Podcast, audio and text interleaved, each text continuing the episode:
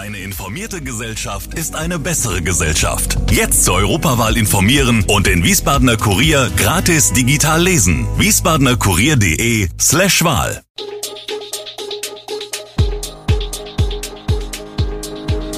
Gude, unser morgendliches News Update. Das Wichtigste aus Wiesbaden für Sie im Überblick. Guten Morgen aus Wiesbaden an diesem 6. Februar. Was tun mit dem Besitz Wiesbadener Wohnungsloser? Die Bahn nimmt den Bahnhof Rüdesheim vom Netz. Wann gibt es wieder Gastronomie in der Burg Sonnenberg? Montag und Dienstag erneut Warnstreiks bei der Post. Das und mehr hören Sie heute im Podcast. Die Obdachlosenarbeitsgruppe Hashtag Wohin will Klarheit über das Thema Besitz von Obdachlosen im Zusammenhang mit der neuen Gefahrenabwehrverordnung erreichen. Und strebt einen einheitlichen Umgang mit Obdachlosen an. Diesmal waren auch Vertreter des Umweltamts und der Entsorgungsbetriebe dabei beim Treffen der Arbeitsgruppe Hashtag Wohin, die sich mit verschiedenen Themen rund um die Situation Wohnungsloser in Wiesbaden beschäftigt. Erneut ging es um Besitztümer von Menschen, die draußen leben und sich dort eingerichtet haben.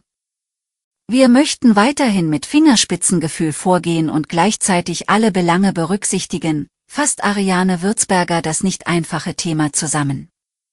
Für die einen ist es Müll, für die anderen ist es das eigene Hab und Gut. Erneut sprach man darüber, wie zu regeln ist, was wo toleriert wird und was nicht. Dazu gehört auch, dass Hab und Gut auf einer Fläche von einem Quadratmeter erlaubt sein soll.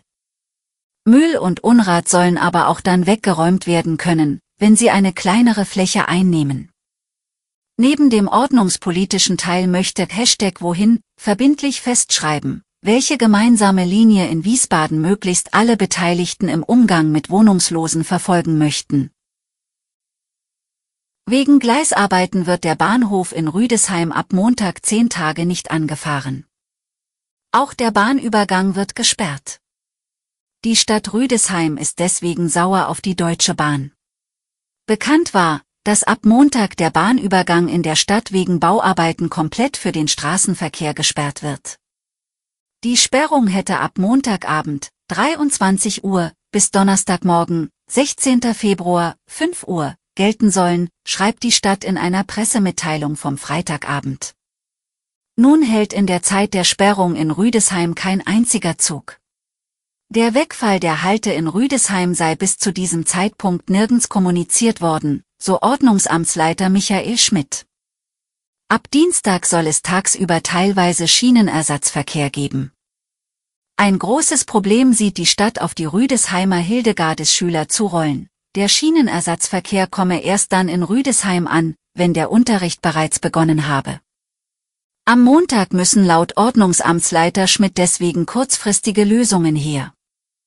Für Autos, Busse und Lkw bedeutet die Sperrung, dass die Verbindung zwischen Rüdesheim und Lorch gekappt wird. Sie müssen die Umleitung über Presberg und Wispertal nehmen. Wer zur Autofähre nach Bingen möchte, muss von Rüdesheim aus über Aulhausen und Assmannshausen am Rhein entlang zurück nach Rüdesheim fahren. Die Homepage macht schon Appetit. Burg Sonnenberg bei Gollners, Neueröffnung 2023 lautet die optimistische Botschaft auf der Webseite von Günter Gollners, Goldstein.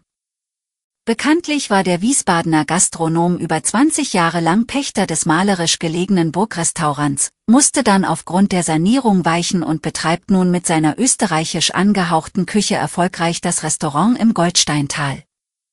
Und die Burgsanierung dauert immer noch an. Kann da wirklich 2023 schon bald wieder ein Restaurant eröffnen? Das Liegenschaftsamt hält sich bedeckt, sagt der Sonnenberger Ortsvorsteher Stefan Bauer. Dabei habe der Wiesbadener Stadtteil ein erhebliches Problem mit Gastronomie, es gibt einfach zu wenig. Er wünschte sich von der Stadt mal Aussagen dazu, aber da wird man immer nur vertröstet. Jetzt gäbe es die dritte, vierte Bauverzögerung des Teils mit dem Restaurant, da wurde uns in Aussicht gestellt, Dezember 2023, so Ortsvorsteher Bauer. Verspätungen, Zugausfälle, zu wenig Information, Mangelnde Zuverlässigkeit im öffentlichen Nahverkehr sorgt weiter für reichlich Kritik an der Deutschen Bahn. Vergangenes Jahr hatte eine Krankheitswelle empfindliche Einschränkungen des Angebots verursacht. Noch immer gebe es Beschwerden verärgerter Pendler, heißt es beim Fahrgastverband ProBahn. Zu den Gründen zählt der Hessische Landesverband neben Personalmangel zahlreiche Baustellen, von denen es in der nächsten Zeit sogar noch mehr geben werde. Pendler, die bisher leicht auf dreistellige Ausgaben für Fahrkarten im Monat kommen, sind sauer.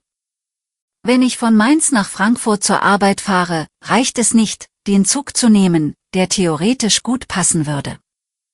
Ich muss immer einen früher nehmen, um nicht zu spät zu kommen, berichtet eine 27-Jährige. Häufig problematisch ist auch die Fahrt zwischen Darmstadt und Mainz.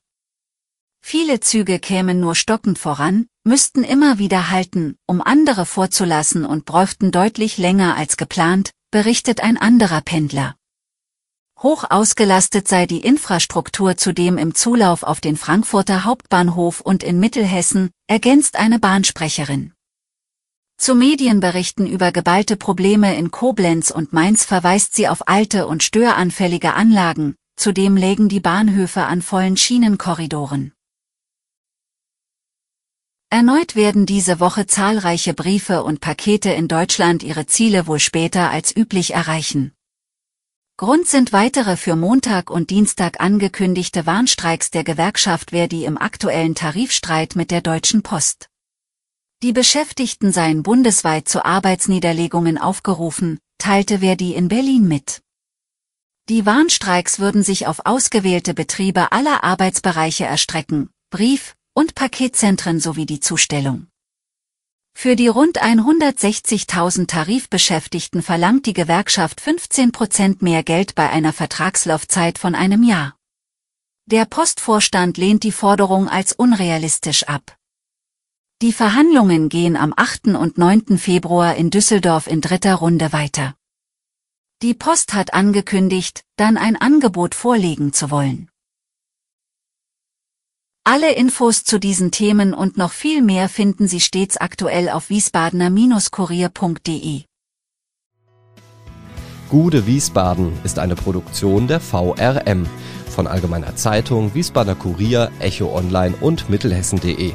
Redaktion und Produktion die NewsmanagerInnen der VRM.